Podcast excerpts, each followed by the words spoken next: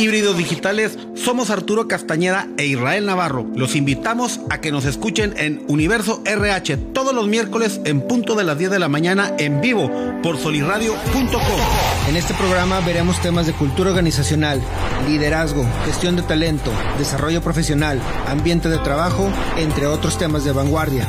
En Universo RH resaltamos la importancia del factor humano en todos los ámbitos. Los esperamos. Entra a solirradio.com y conócenos. Suscríbete en Spotify. Conócenos. Suscríbete en Spotify.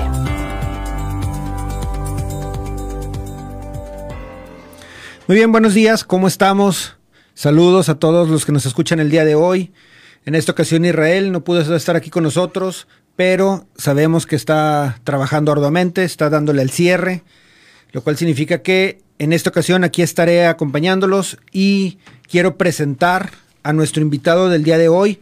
Con él vamos a hacer el cierre de nuestra sesión de planeación y dirección estratégica para recursos humanos, pymes y emprendedores.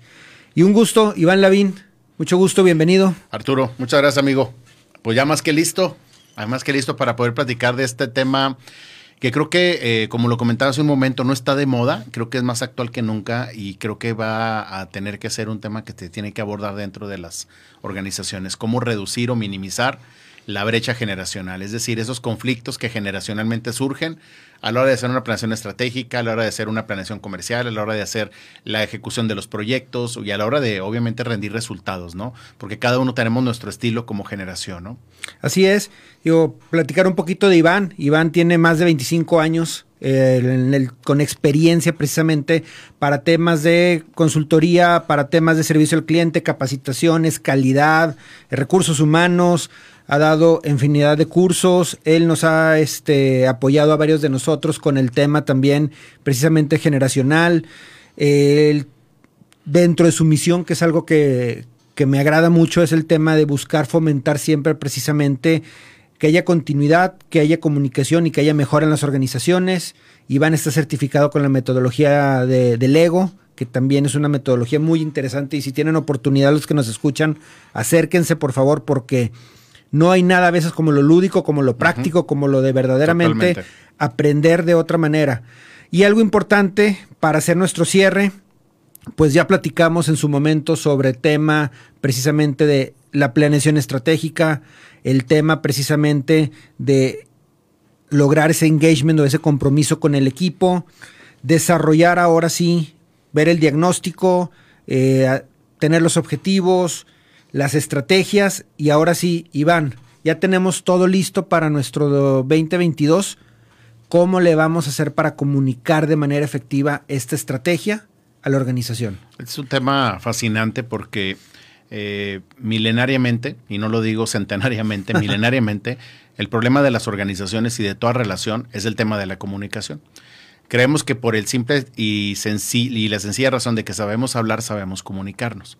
Sin embargo, es paradójico que hoy en día todavía existan guerras derivado de una mala comunicación, derivado de que el mensaje no fue captado como yo lo quería transmitir y que evidentemente la gente capte el mensaje de una manera diferente a, lo, que, a lo que a veces el, el, emisor da, ¿no? Entonces, eh, por esto eh, es necesario hacer un análisis primero de cada una de las generaciones y cuáles son las que estamos confluyendo en las organizaciones, Arturo, porque esto es muy, muy importante. Hoy en día confluimos cuatro generaciones al unísono dentro de la organización y la gente no se da cuenta. Y, la gente dice, es que estos chavos, y, y, la, y, la, única queja que vemos este, eh, recurrente es, es que estos chavos no entienden. Así es. Es que esta juventud no sé qué le pasa, ¿no? Y los chavos se refieren a nosotros, pues ya los que estamos en una edad. A los rucos. A los chavos rucos, literal, que, que, que somos nosotros, o a, o a, más grandes, es que, esta, es que esta generación no me entiende, esta generación no comprende que los tiempos han cambiado. Entonces, este, esta, esta ruptura entre generaciones cada vez se ha ido eh, pues haciendo más grande, ¿no? Esta brecha cada vez se ha hecho más grande, Arturo. Y esto es derivado de que primero, pues no conocemos a cada una de las generaciones y qué nos influyó a cada uno de nosotros, porque los fenómenos políticos, sociales, culturales, económicos y hasta deportivos nos influyeron de una manera que a, la, que a otra generación no lo influyó igual. Es decir, a ellos los influyeron otros fenómenos. Porque la madurez o la edad adolescente y de la edad de la juventud, que son etapas muy fuertes para la creación de la personalidad, te agarran en, en distintos momentos. Entonces es muy importante conocer qué influye a cada generación para que de esta manera entonces podamos ahora hacer una recopilación de datos y decir, ah, es que este es baby boomer, ah, este es generación X, ahorita voy a decir los años, ¿no? Este es millennial y estos son los centennial, ¿no? Que ya se están incorporando a las organizaciones de una manera muy seria, ya muy formal, y ya no, ya no solamente desde la parte de prácticas y, y solamente desde servicio social, ya están colaborando dentro de las organizaciones de una manera muy contundente.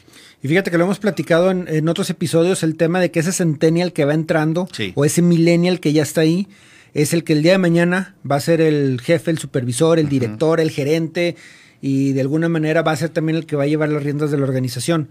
Pero antes de entrar a, a eso, yo creo que sí valdría la pena establecer un poquito o recordarle precisamente a todos los que nos escuchan. Vamos a empezar por un baby boomer. ¿Quién es el baby boomer? Bueno, el baby boomer, digo, y, y esto también quiero hacer una aclaración, Arturo, porque cada autor y cada sociólogo y cada estudioso de este Le tema generación fechas. le pone sus fechas. Digo, yo tengo que ser sincero, yo más o menos estoy coincidiendo con algunos autores, así que yo este, tengo una, unas fechas que son los nacidos entre 1946 y 1964. Esta generación eh, caracterizada y muy particular en qué sentido. Bueno, pues son, son ya las, la generación que va de salida dentro de las organizaciones. Y no necesariamente de salida, a lo mejor todavía, todavía están muy activos en las empresas, pero pues ya, ya son personas que en teoría deberían estar en una etapa ya de prejubilación o ya incluso en algunos casos ya de jubilación. Sin embargo, siguen en las organizaciones muy activos. ¿Derivado por qué, Arturo? Bueno, pues ha habido una situación muy, este, muy, muy particular en el mundo que ha dejado que los baby boomers duren más tiempo en las, en las organizaciones. Y esto es que dos, dos, dos fenómenos eh, sociodemográficos, ¿no? Uno es la edad de retiro se ha alargado, ya no te jubilas tan chavo. ¿Te acuerdas que antes había gente bien chava que se jubilaba? Digo, chavos así como nosotros, ¿no? De 45 que le preguntabas a tu mamá, ¿y esa señora qué se dedica? No, hombre, ese señor es jubilado de comisión, o es jubilado del, del IMSS, o es jubilado de maestro, ¿no? Y estaban bien chavos y ya no jalaban, ya no trabajaban. O sea, ya, ya estaban así como que en el retiro total, ¿no? Ahora ya no, ahora ya realmente la, la, la, ley te forza que te jubiles si eres mujer a los 60, si eres hombre a los 65. Entonces ya, ya no hay como que, ay, te jubilas a los 40 o a los 25 años de servicio. Ya no existe eso. No, y tomando en cuenta que esos baby boomers o esos sesentones, sí, claro. todavía muchos de ellos dicen, sabes que yo necesito seguir activo, sabes que yo Así quiero es. seguir activo, Así es. o sabes que simplemente es, toda mi vida he trabajado y Así no me lo quites ahorita. Así es. Y varios de ellos, eh, también por las mismas situaciones, pues están aspirando a tener una mejor pensión o aspirando a tener un mayor ingreso o a- aspirando a alargar un poquito más el retiro y son los que ahorita están en una posición di- directiva, están en un consejo de administración o están en una gerencia y son los que están todavía liderando Así es. muchas de las actividades en las organizaciones. Así es. Y en el peor de los casos, pues tienen que trabajar porque no tienen un sistema de retiro digno. Eso también es una realidad. Sí. También hay que saber eso. Y el otro fenómeno sociodemográfico es que también la expectativa de vida ha crecido, Arturo. Ya no mueres a los 50 años, ya no mueres a los 60. Yo me acuerdo que antes también escuchaba a mis papás que decían, pues eh, se murió fulano. ¿Y cuántos años tenía? Y me preguntabas y decías, no, pues 50 años. Y decía la gente, no, pues ya estaba grande, Ya había grande, vivido. sí. Y yo decía, no, yo no me quiero morir en seis años, no, ¿cómo, cómo crees? Pero este es precisamente el avance de la ciencia que ha tenido a lo largo de la historia, que obviamente ha permitido que la gente ya no muera tan joven. Entonces esto también permite que las personas estén más en activo dentro de las, dentro de las organizaciones, ¿no? Ya sea por necesidad o por simplemente un deseo de desarrollo y de crecimiento, ¿no? Entonces estos son los dos fenómenos que los todavía aún los tienen las organizaciones y qué particularidades los distinguen. Bueno, número uno, son muy responsables, son muy honestos y están convencidos de algo, Arturo. No hay, trabajar es para siempre. no hay atajos para el éxito. El único, el único secreto para tener éxito es trabajar muy duro. Son muy honestos, son muy disciplinados, son muy ordenados. Además, no tienes que explicarles a ellos mucho las cosas. Ellos de una manera u otra entienden cómo funciona el mundo porque ya tienen una experiencia de vida. Es decir, su tarjetita de kilometraje ya tiene muchos kilómetros acumulados. Si hablamos de millas, por ejemplo, en los planes de viajero frecuente, pues ellos ya tienen muchas experiencias recorridas y esto les permite tener cierto conocimiento de cómo funcionan las cosas. ¿Qué otra particularidad lo- los distingue? Pues bueno, fíjate, si, te- si nos ponemos a pensar qué fenómenos los influyeron a ellos, los influyó la Guerra Fría. Estados Unidos contra la Unión Soviética, ¿no? ¿Qué más los influye? Pues la guerra de Vietnam y la guerra de Corea. Es decir, acaba la Segunda Guerra Mundial, pero casi, casi inmediatamente empiezan otro par de guerras que obviamente se queda picado Estados Unidos y se queda buscando broncas y metiéndose en broncas donde no lo llamaban y quedó en ese, en ese marcaje. Por eso surge un movimiento muy particular que tú has de recordar, que son los hippies. Sí. ¿Te, te acuerdas? Ahora bien, ¿por qué se llaman baby boomer? Pues una característica es que en el nombre llevan su característica. Fíjate, se llaman baby boomer porque son hijos de la explosión demográfica. Es decir, son bebés que nacieron sin control. En ese tiempo no había métodos anticonceptivos. Es decir, no había pastillas, no había preservativos, no había nada de este tipo. Entonces nacieron una bola de niños, ¿no? Se, se, se pobló el mundo, pero de una manera impresionante, ¿no? Eran inesperada. Muchísimo, inesperada. Mu muchísimos niños porque hubo una, hubo una gran explosión demográfica. Entonces, estas son particulares que los, que los distinguieron, que los, que los caracterizan, y, pero dentro de su personalidad son así. Ahora bien, son muy formales, son de títulos nobiliarios. ¿Te acuerdas de una, hay una película que se llama El Poder y la Avaricia con Michael Sí, Douglas y Charlie Douglas. Chin? Ya es de, es de los ochentas, ¿no? Ahí, ahí habla perfectamente de cómo se define un baby boomer en el personaje de Michael Douglas. Es decir, consumistas, ellos, ellos obviamente eh, hubo una, un mira, luego de una guerra, Arturo, hay un gran crecimiento económico. Entonces est- estaban convencidos de que los recursos eran ilimitados, porque realmente sí. Ahora bien, el estatus era algo, es algo que los distingue muchísimo. Ellos sí son de que te piden una oficina más amplia, el cajón del estacionamiento, el tablerito en su escritorio Su que diga su nombre, nombre y el título. Y ellos se presentan con su título nobiliario, Arturo. Fíjate, ellos, por ejemplo, te dicen, licenciado fulano de tal, ¿no? E incluso los jubilados, jubilado desde de, de, del ISSSTE o de tu, pero cuidan mucho el título nobiliario. ¿Por qué, Arturo? Hay, un, hay una razón muy particular. Les costó muchísimo trabajo llegar a donde llegaron. Es decir, trabajaron muy duro por ello. Es decir, las condiciones fueron, fueron más complejas para ellos, porque si tú te fijas, los baby boomers, muy pocos baby boomers, tienen carrera universitaria y algunos tuvieron que emigrar. Los de la Laguna, por ejemplo, pues la estudiaron en Monterrey, en Guadalajara o en México, porque aquí casi no había. Es decir, el que había estudiado es porque ya eh, o tenía dinero o, luchó muchísimo por llegar a donde llegó. No, er- no estaban en las condiciones tan dadas para estudiar una carrera universitaria. No, y, y ahorita viene a mi memoria el tema ese de que era, no, el ingeniero, el licenciado. Y No, dirígete es que- él con él, con Sí, ese nombre. y, también había pocas empresas en la laguna, entonces si eras ingeniero, pues ahora sí que de Peñoles o si trabajabas, sí, era un estatus grandísimo Claro. y, y hasta lo veían con respeto. Claro, te llegabas a un lugar, un restaurante y el licenciado de Peñol, el ingeniero de Piñoles, ¿no? Así como que el ingeniero del ala, ¿no? Entonces te casi casi te habrían, te hacían hasta descuento en los restaurantes, ¿no? Hoy en día no eres uno más, ¿no? Ya, hoy en día ya, no- ya no existe eso, ¿no? Pero ellos lucharon mucho por el estatus. Entonces, fueron algunas particularidades. Ahora bien, ¿cómo dar un mensaje a un, a un baby boomer? Porque luego ese, ese es el tema, ¿no? Tú tienes a tu cargo baby boomer y decides eh, hacer un cambio dentro de tu organización, cualquiera que haya sido, derivado de la planeación estratégica que existe previamente. ¿Qué es lo que tienes que hacer? Pues tienes que hacer un mensaje muy formal, de preferencia también en persona. Porque a veces le quieres mandar un mensaje de WhatsApp al baby boomer y él no lo lee. Pero formal te refieres por irnos a los famosos memos. ¿Te acuerdas de los memorándums Sí, y, los- y las, un- y, las, y las circulares? Que Sí. oye, se lo dices a un millennial y, a, y a un centennial y te van a pelar los ojos como que este que, este, que está hablando, ¿no? Y al final agregándole el copia al archivo y copia. Exactamente, exactamente. Y estimado colaborador, por este medio te informamos del siguiente cambio. A partir del día de hoy, y lo tenías que firmar y pasaba por todos, y entonces ya todo solo tenía, estaba el acuse de recibo. A lo mejor no necesariamente así, por el tema ecológico también, también hay que ser conscientes del tema ecológico. Pero fíjate, Arturo, sí hay que ser formal, porque luego a veces quieres manejar todo por los famosos grupos de WhatsApp Sí. los famosos grupos de Facebook. Y esto eventualmente a este tipo de, de generación luego a veces no, le, no es el mejor medio cuando es un anuncio oficial. Si tú estás haciendo un anuncio oficial sobre un cambio dentro de la organización, estás haciendo, si, si vas a hacer, por ejemplo, un cambio de puesto de alguien, pues no lo vas a avisar en, por, por WhatsApp, ¿no? No, pero Esto es muy importante. ¿no? Pero ahorita las organizaciones mandan un correo. mandan un Digo, correo. literal mandan un correo y, Ahorita te digo por qué mandan un correo. y ya se, se asume que todo el mundo está enterado. Ahorita te digo por qué mandan un correo. Sí se asume, sin embargo, hay tres generaciones que les valen gorro los correos. Ahorita te digo quiénes son. Uno es el, ba- el baby boomer. baby boomer. Baby boomer dices, o sea, el correo es una parte de, de, de, de, de sí lo leo. Pero no es formal. No es, para mí no genera ninguna formalidad. Para ellos no.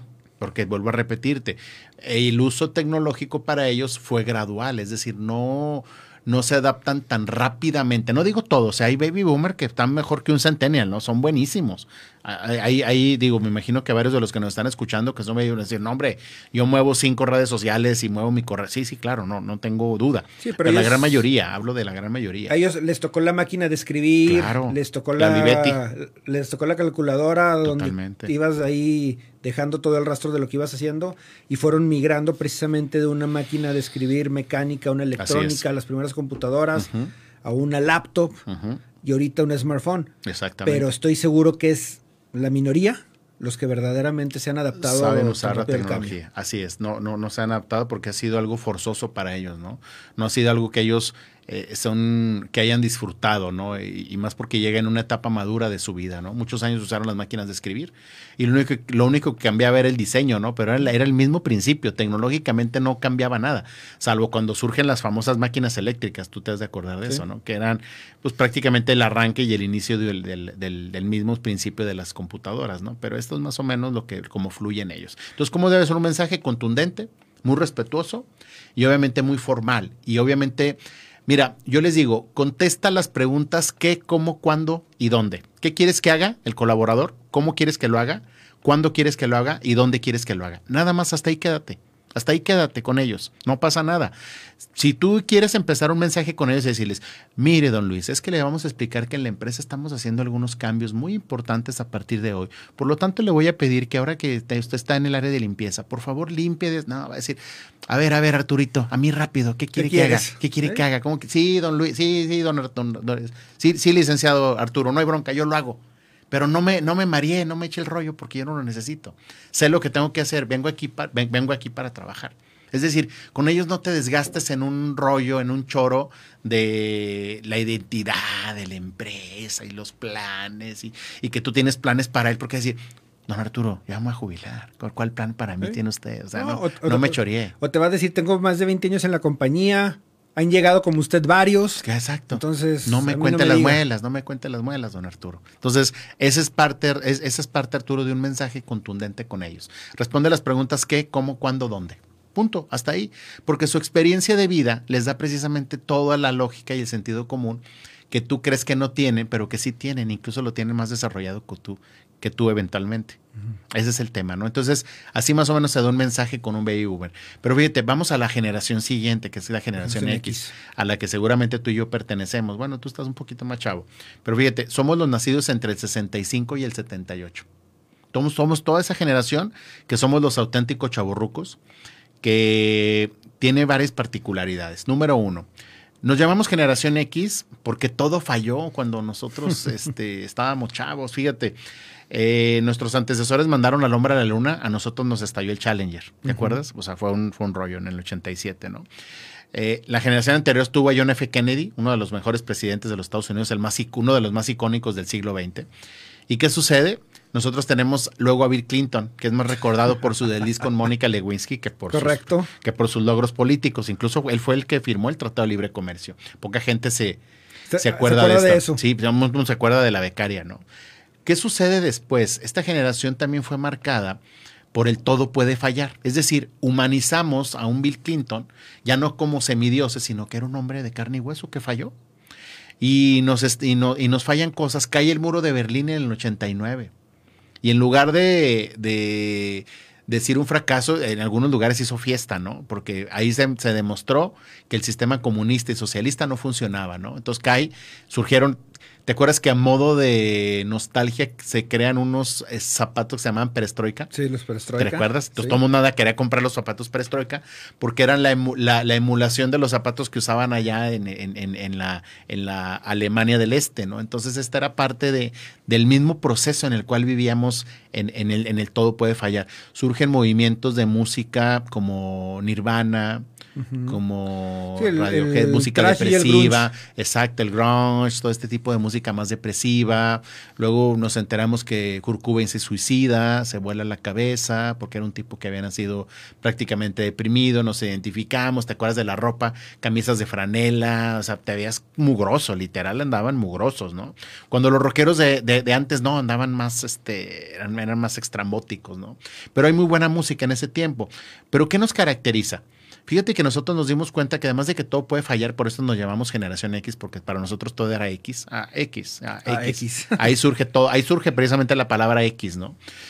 Es- Esto, esto fue muy curioso porque a nosotros, ¿qué, en- entonces, ¿qué nos, ¿qué nos trae la vida? Nos trae que sí tenemos la oportunidad de estudiar, Arturo, con más facilidad. Es decir, estamos mejor formados. Tenemos más posibilidades de llegar a la universidad. No tan fácil como la siguiente generación, pero sí nosotros tuvimos la oportunidad de estudiar una carrera. Es decir, ya somos más, pero ya como somos más, pues las oportunidades laborales son más pequeñas. ¿Y qué nos, da- qué nos dimos cuenta? Que si nosotros no luchábamos por nosotros mismos, Nadie más lo iba a entonces hacer. nadie, nadie más lo iba a hacer. Es decir, nos volvemos de, cier- de cierto modo egoístas y algo también pretenciosos. En esa misma película, por el avaricia, vemos un Charlie Chin, representante de la generación X, ambicioso y capaz de matar con tal de llegar a sus objetivos, ¿no? Y así como esas películas hay muchas. Hay una película con Tom Cruise que se llama La Firma, ahorita está en Netflix. Ahí habla precisamente de cómo en ese tiempo la ambición por llegar a estatus, a, lugares privilegiados en los cuales el dinero, el- la, la capacidad de compra eran muy importantes. No, incluso Michael Douglas hizo varias películas precisamente con todo ese tenor. Exacto. Está también la de Propuesta Indecorosa. Ándale. Está también la propuesta, digo, la película esta en la que le, le organizan una fiesta. Ándale, ándale, Eh, sea, ándale. es donde siempre marcan el estatus, el empresario, el director, el que quiere más y cómo le va a hacer para lograr, tenga que hacer lo que tenga que hacer. Arturo, con eso fuimos alimentados tú y yo, con eso Sí. fuimos creados. O sea, tú y yo fuimos creados con ese tipo de películas, ¿no?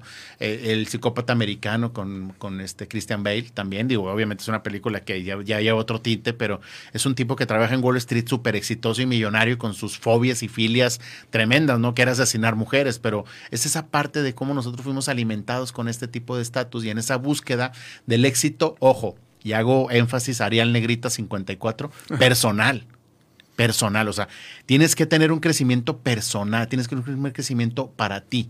Crecimiento personal en la parte económica, en la parte. Y se medía el éxito en base al dinero. Sí.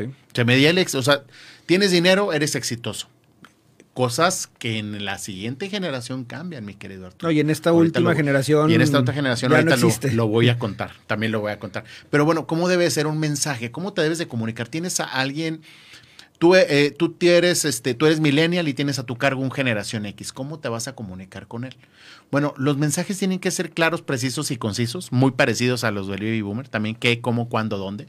También ya tienen cierto modo de vida, este, de crecimiento y de sentido común, de desarrollo, de lógicas. Pero también tienes que responder una pregunta. ¿Cómo me voy a beneficiar yo?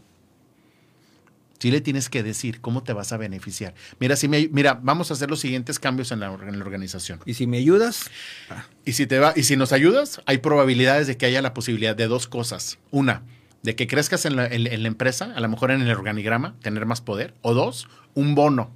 O a esto. Es decir, él va buscando eso. A ver, sí, pero a cambio qué. A cambio qué, porque te vuelvo a rep- repetir, es muy aspiracional, aunque luego el presidente de la República esa palabra la usa peyorativamente, pero, pero son aspiracio- somos aspiracionales, es decir, ¿cómo me voy a beneficiar de esto? Y esto es algo que nos marca mucho a nosotros como generación. ¿Cómo nos vamos a beneficiar? ¿Cómo, cómo lo vas a beneficiar? ¿Cómo va? No, no le digas, es que hablo de la empresa. No, tú, la, la empresa se va a beneficiar y tú de pasadita te va a ir bien por esto, te va a ir bien por aquello, te vas a poder esto, vas a poder aquello. Es decir, los mensajes tienen que ser más contundentes hacia ese, hacia ese tipo de, de, de, de, anuncios. lo cual significaría que con el baby boomer, él prácticamente ya está enganchado con la organización y él sabe que es su trabajo y lo va a hacer. Punto. En su sea, sentido de responsabilidad sí. es súper alto. Va a ser directo. Sí. Y luego vengo con Don Generación X y sabes que la empresa necesita esto y tú te, Te llevas, ganas, te conviene. o sea, vas a tener estatus, pocos lo hacen, tú vas a ser de los privilegiados que vas a estar así. entonces, necesitas marcarle un poquito más qué es lo que él va a ganar Exacto. al lograr ese objetivo, al lograr esa meta o simplemente al adaptarse a ese cambio. Así es, efectivamente, Arturo.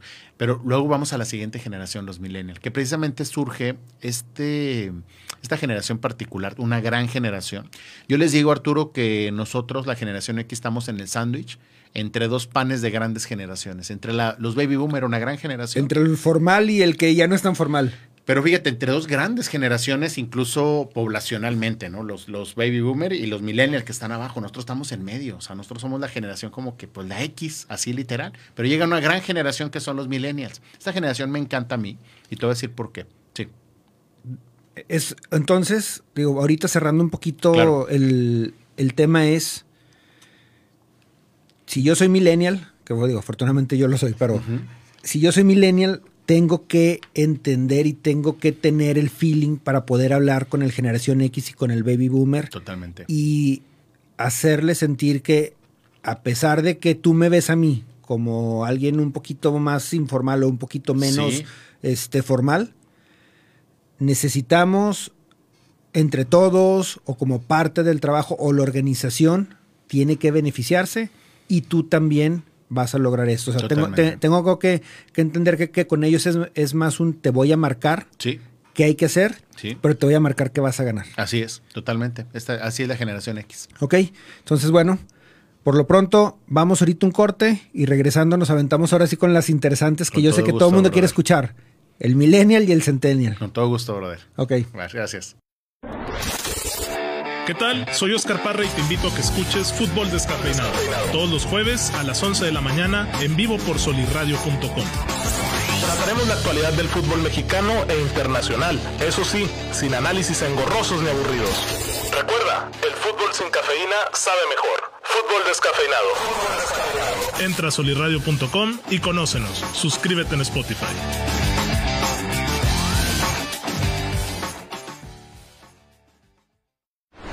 Hola, te saluda Alejandro Monreal y te invito a ver y escuchar el podcast Believing todos los lunes a partir de las 11 de la mañana completamente en vivo por solirradio.com. Aquí trataremos temas importantes como psicología, salud mental, relaciones de pareja, niños, adultos, familias, trabajo, escuela, etcétera, etcétera. Quédate con nosotros, somos los especialistas, somos Believing, psicología en evolución. Entra a solirradio.com y Suscríbete en Spotify.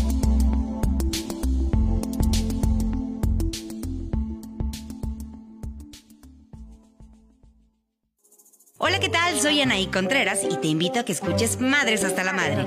Todos los lunes a las 10 de la mañana en vivo por solirradio.com. Mamá, hay tantas cosas que sentimos y pensamos que muchas veces no decimos. Por eso, este espacio es para ti.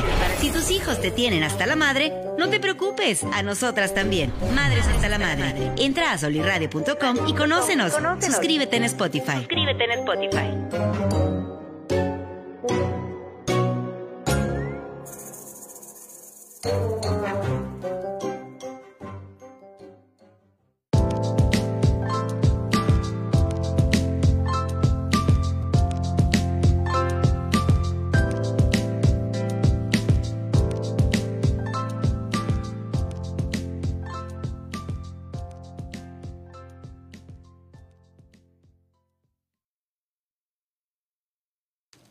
Muy bien, regresamos aquí con Iván, regresamos con el tema generacional y ahorita eh, estábamos platicando de algo interesante que vale la pena tocar ese tema, Iván, porque es cierto, habemos varios que somos de diferentes generación, pero nos identificamos con la generación anterior y es algo que en diferentes círculos cuando lo platicamos siempre entra el no, si eres, no eres y no sé qué, pero ahorita dijiste algo muy importante.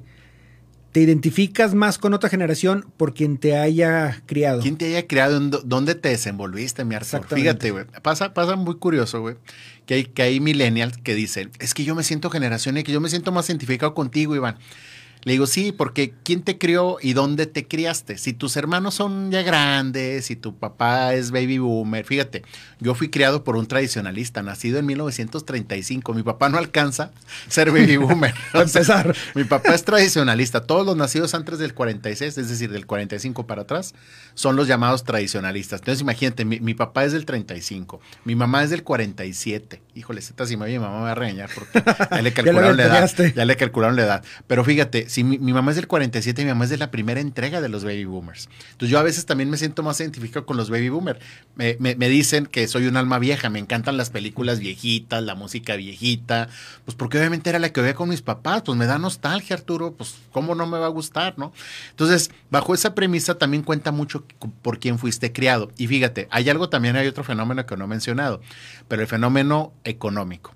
No es lo mismo un, un millennial de, la, de San Pedro Garza García, Nuevo León, que un millennial de Oaxaca y de la Sierra. Sí. ¿Estás de acuerdo? O sea, dices tú, no, es que los millennials todos saben usar computadoras. Pregúntale uno de la Sierra, a ver si sabe usarla, si sabe hacer la, la computadora, si sabe hacer un smartphone, pues con trabajos a veces llega a lo mejor la televisión para, para su pueblo, ¿no? Entonces es, es- es también muy, este, muy particular dónde haya sido criado y bajo qué nivel socioeconómico también haya sido criado. Pero bueno, yo hablo en mi libro sobre una generalidad, es decir, no puedo este, definir cada uno porque imagínate, ahora voy a hablar de los millennials, de la Sierra de Oaxaca, de la Sierra Escondida, de Ubicados Puebla, de, lado, ¿sí? no, no, pues ya va, va a ser una, este, una fragmentación mucho más grande que obviamente no nos daría la vida, ¿no? Entonces yo hablo de generalidades. Pero fíjate, algo bien interesante, ¿por qué surge la, la escritura de mi libro que sale el año pasado, en agosto, que se llama Liderazgo 4x4 Todoterreno? Surge el libro porque ya estaba harto y cansado de que le pegaran tanto a los millennials. Decía, no manches, ¿por qué les pegan tanto? Pobrecitos. No, la verdad es que no es justo, porque estamos, mira, yo Arturo soy un millennial en el cuerpo de un generación X. ¿Por qué? Porque estamos viviendo el mundo de los millennials, Arturo. No hay de otra. Yo soy millennial, tú eres millennial, mi, mi mamá vive el mundo de los millennials. Tenemos que adaptarnos al mundo de los millennials. Mira, algo que en las organizaciones se considera y siempre se toma también mucho en cuenta es el brinco del 99 al 2000. Ujú. En las organizaciones se entiende que del 99 para atrás o del 2000 para atrás era un mundo completamente diferente y después de que entramos en el 2000 se percibe que fue un mundo muy rápido. O sea, muy rápido, crecimos rápido en tecnología, cre- crecimos rápido en procesos, crecimos rápido en negocios. Hubo muchas empresas que de ser pequeñas, boom, boom, boom, boom, boom, en cinco años Startups. crecieron el doble, el triple.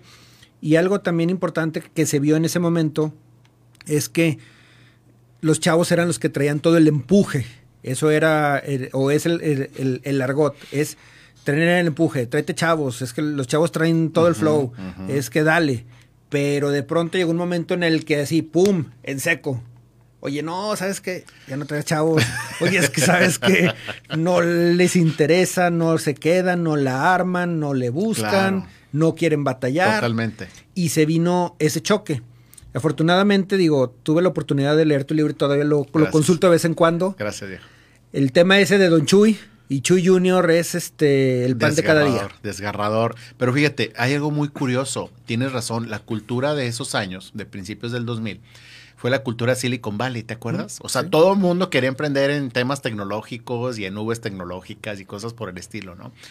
Y, y todo el mundo sí efectivamente estaba en la contratación de un capital de trabajo muy interesante en esos años, que era la juventud, que eran los chavos, porque le manejaban las computadoras. Y efectivamente esa burbuja cae al poco tiempo porque se dieron cuenta, empezó a cambiar. ¿Y qué les pasa a los millennials? Bueno, primero hay que identificarlos. Son, los- nacidos entre el 79 y el 97. Primero los que, los que son de estos años, ubíquense. Del 79 al 97 es la llamada de, de, este, generación millennial. ¿Qué los caracteriza? Efectivamente, la burbuja tecnológica, toda esta parte de Silicon Valley, Bill Gates, Steve Jobs, es decir, eras joven tú y empezaste a ver emprendimientos exitosos que supuesto cuenta la historia que empezaron en la cochera de su casa y que hoy en día son multimillonarios casi dueños de medio mundo, ¿no? Es decir, un, un Mark Zuckerberg que crea una aplicación para que solamente los de Harvard pudieran comunicarse y hoy en día pues es prácticamente un negocio multimillonario llamado Meta, ¿no? Este, el metaverso famoso que ahora nos ha vendido, ¿no? Y esta parte, ¿qué los influyó a ellos? Número uno, eso. Dos, ¿te acuerdas que eh, todo el mundo se acuerda, seguramente los que nos están escuchando, que en 2011, el 11 de septiembre, el 2001, el 11 de septiembre se caen las Torres Gemelas. Y todo el mundo se acuerda qué estaba haciendo ese, en ese momento. Todo el mundo se acuerda. Todo el mundo se acuerda. ¿Tú te acuerdas qué estabas haciendo? Yo me acuerdo qué estaba haciendo. Sin embargo, ¿qué, se, qué, qué- qué mensaje da al mundo ese ataque? La vulnerabilidad del mundo.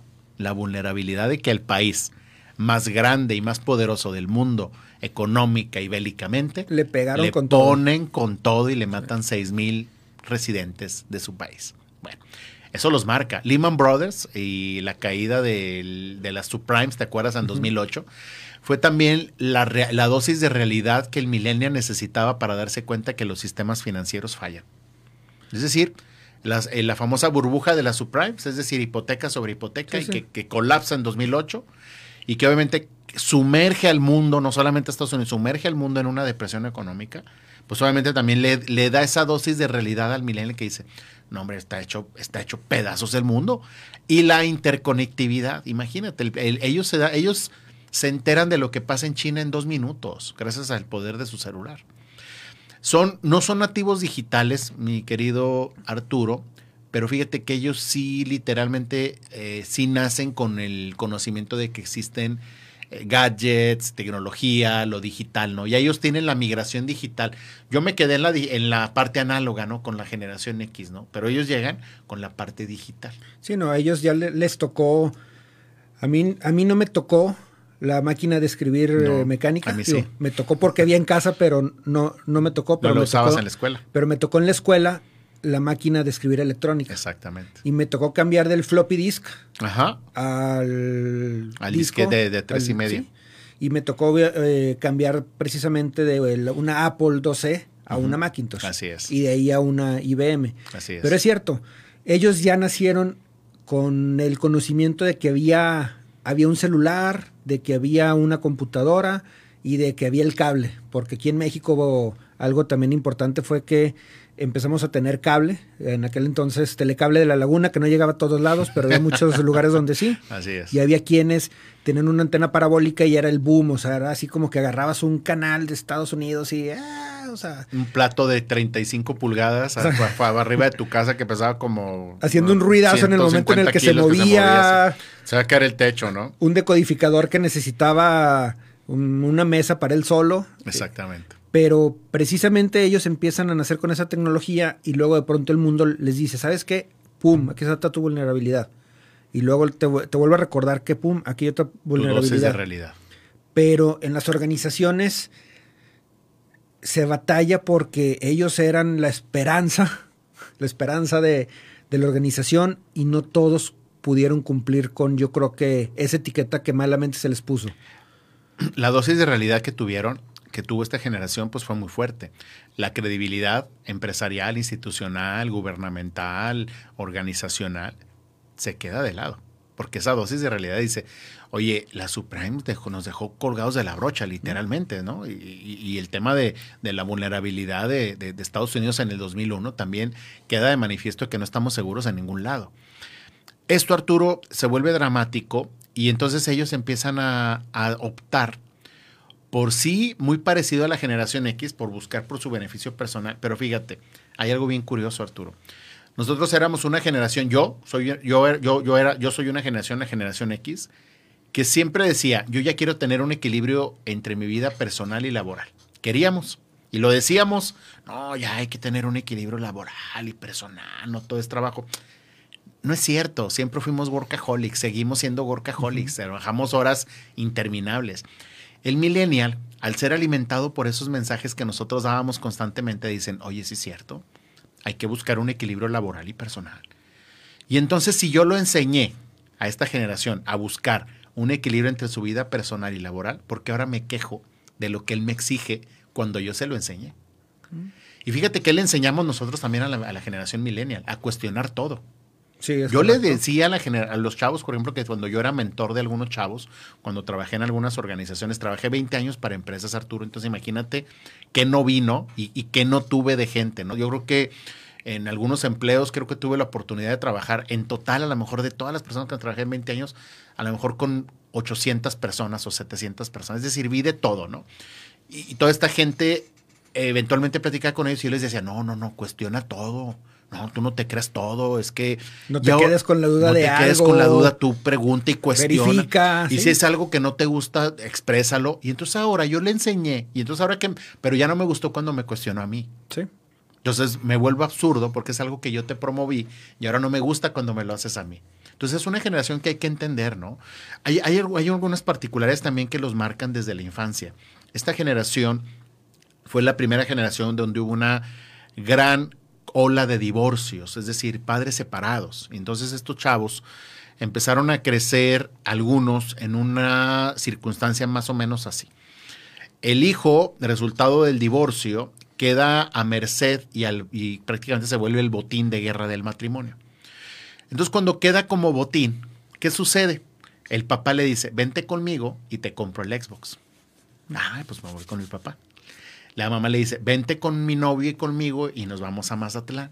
Ah, para que me aceptes. Es decir, el papá y la mamá buscaban jalar al hijo en torno a darle cosas o en torno a agradarle para que estuviera con ellos. Es decir, de, una manera u otra a lo mejor hasta compraban un poquito esa preferencia. Y entonces el hijo empezó a aprender como que, ay, mi mamá. Entonces empezaron a capitalizar el divorcio.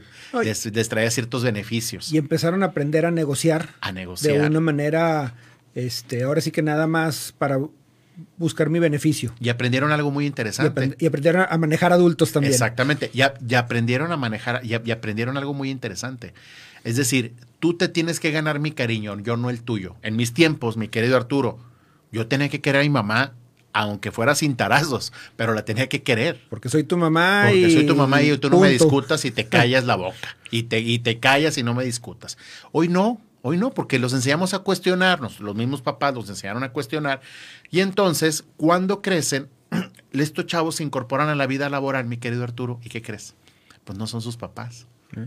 El jefe le dice, tienes que hacer esto y esto y esto. Y tú, ay, no me gustó cómo me dijo, me salgo. Y se salen porque no se sienten en esa sintonía como cuando estaban con sus papás de que es que mi mamá buscaba ganarse mi cariño, es que mi papá buscaba ganarse mi cariño. Y fíjate que en las organizaciones también está muy marcado el tema donde son extremos, son, sí son extremistas, porque hay quienes fueron criados por los abuelos, son hijos de abuelos, porque pues al final del día la mamá tuvo que empezar a trabajar o, o no le dio el seguimiento adecuado y el abuelo se encargaba o la abuela, o la otra es crecieron siendo hijos de la doméstica de la casa, de la, La niñera prima, de la hermana, de la niñera, de quien o de la vecina. Y entonces no tienes un punto medio, no tienes una manera en la que puedas verdaderamente, este, pues ahora sí que trabajar con El ellos. soporte familiar el- o la plataforma de soporte familiar fue, si no endeble, fue algo débil. No, in- e incluso nos, nos hemos topado en organizaciones y a ti también te debe haber pasado el tema de los que son mercenarios. ¿Ah, sí? O sea, mercenarios completamente. A ver, y- yo nada más vengo tantas horas. ¿Y quieres que venga más? Ok. ¿Qué me vas a dar? Esto. No, sabes que no, eso no. Es lo más interesante. O sea, ya te estoy dando el trabajo, te estoy dando la oportunidad, te estoy todavía mentoreando, te estoy enseñando o te estoy incluso pagando el curso y tu respuesta es ¿qué me vas a dar? Arturo, hay algo más grave. A ellos ya no les interesa crecer en la empresa. Es correcto. Tú le dices, oye, te vamos a hacer gerente del departamento de asuntos en importancia, vamos a, lo, vamos a pagarte el doble, vas a tener tales prestaciones. Y ellos te dicen, no, gracias. Vas a- es- pero es trabajar más horas. No, gracias. Tengo que ir a yoga, tengo que ir a meditación. Este, estoy haciendo senderismo, estoy haciendo esto, este trabajo en la tarde como diseñador para otras empresas. No, gracias. Y tú así que te quiere caer el pelo, no tú como generaciones, ¿cómo que no Hubieras querido haber tenido esa oportunidad. Sí, ¿Qué te pasa? No, literal, ellos te dicen, no, gracias, ahorita no. De verdad, no, no, no. Oye, para eso ganar el doble. No, no, gracias. De hecho, estaba, Pues ¿sabes qué? Qué bueno que me dices porque estaba a punto de renunciar. me voy a ir a Europa de mochilazo.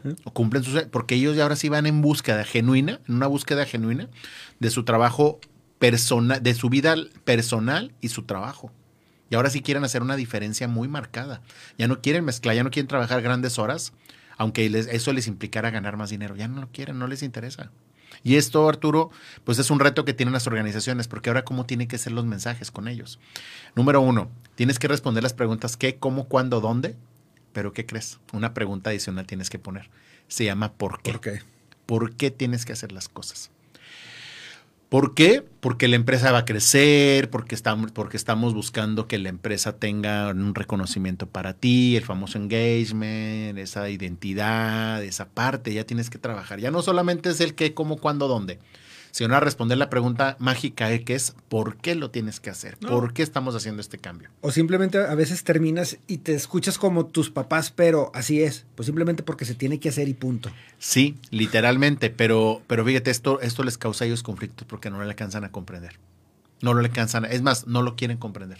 Es que ellos no crecieron con el miedo que teníamos tú y yo de una chancla voladora, de un cintarazo, o simplemente con la pura mirada te ponían quieto. Exactamente. Y con ellos también creo que fue una generación muy sobreprotegida por el tema de divorcios, por el tema de lo que sucede alrededor, por el tema de que, que ellos crecieron mucho con el, pues darle la oportunidad que yo no tuve. Fue la este, generación que los papás que trabajaban todo el día, entonces la mamá no los regañaba.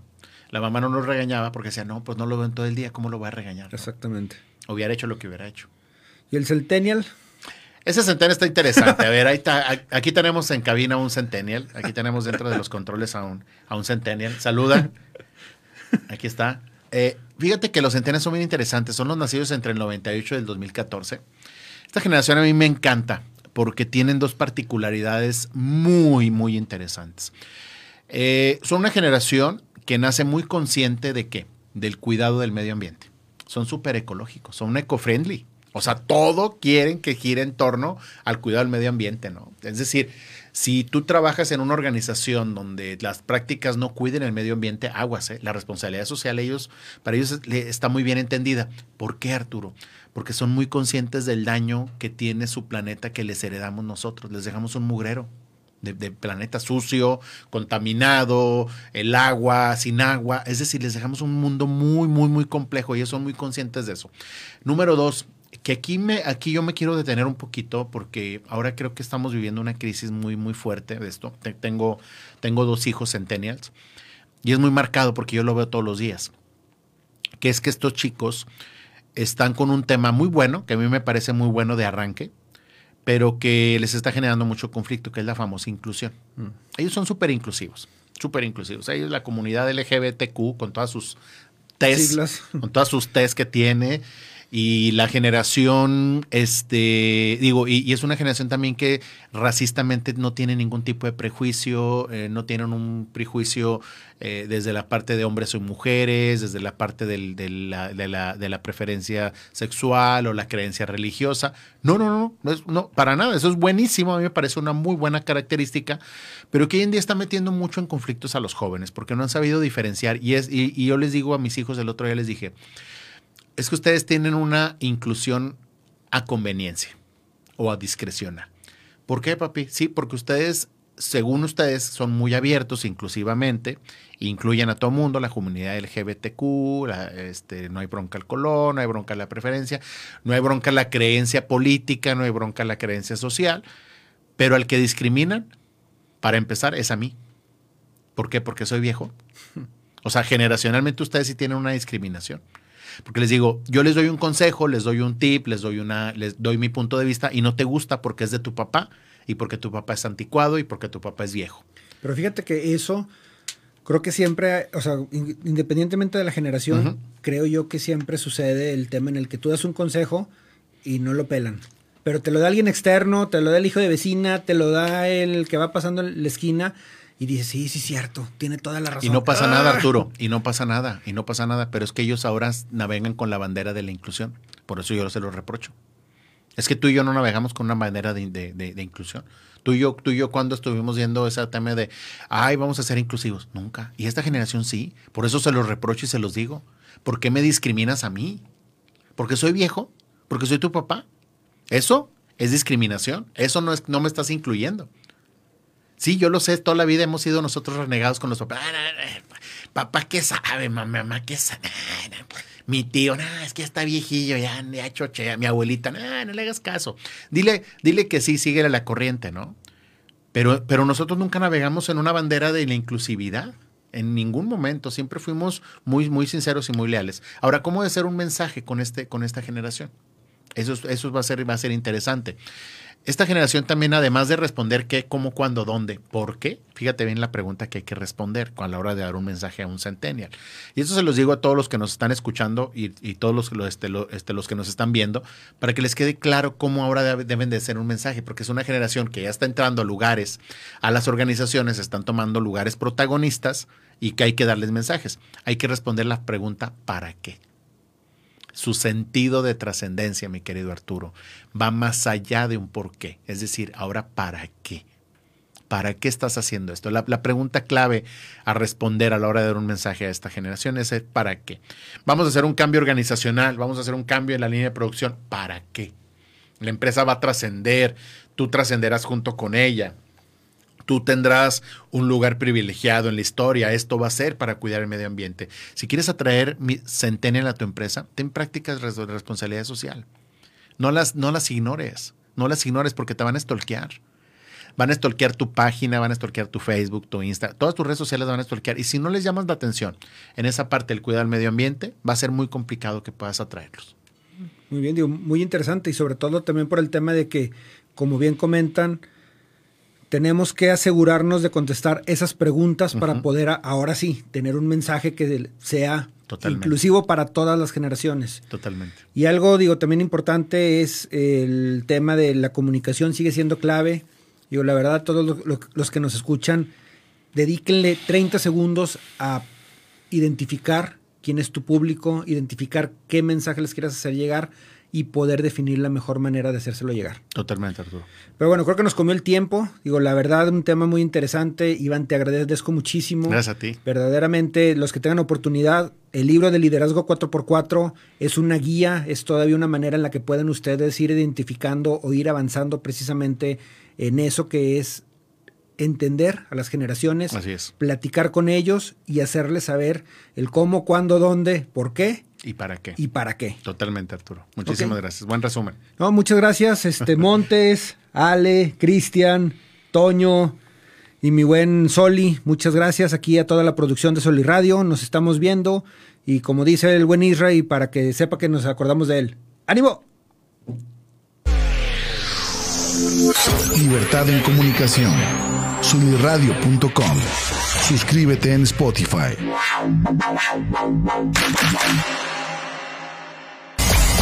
Emisión de vanguardia. Sunirradio.com. Suscríbete en Spotify. Sintoniza tus ideas. Sunirradio.com.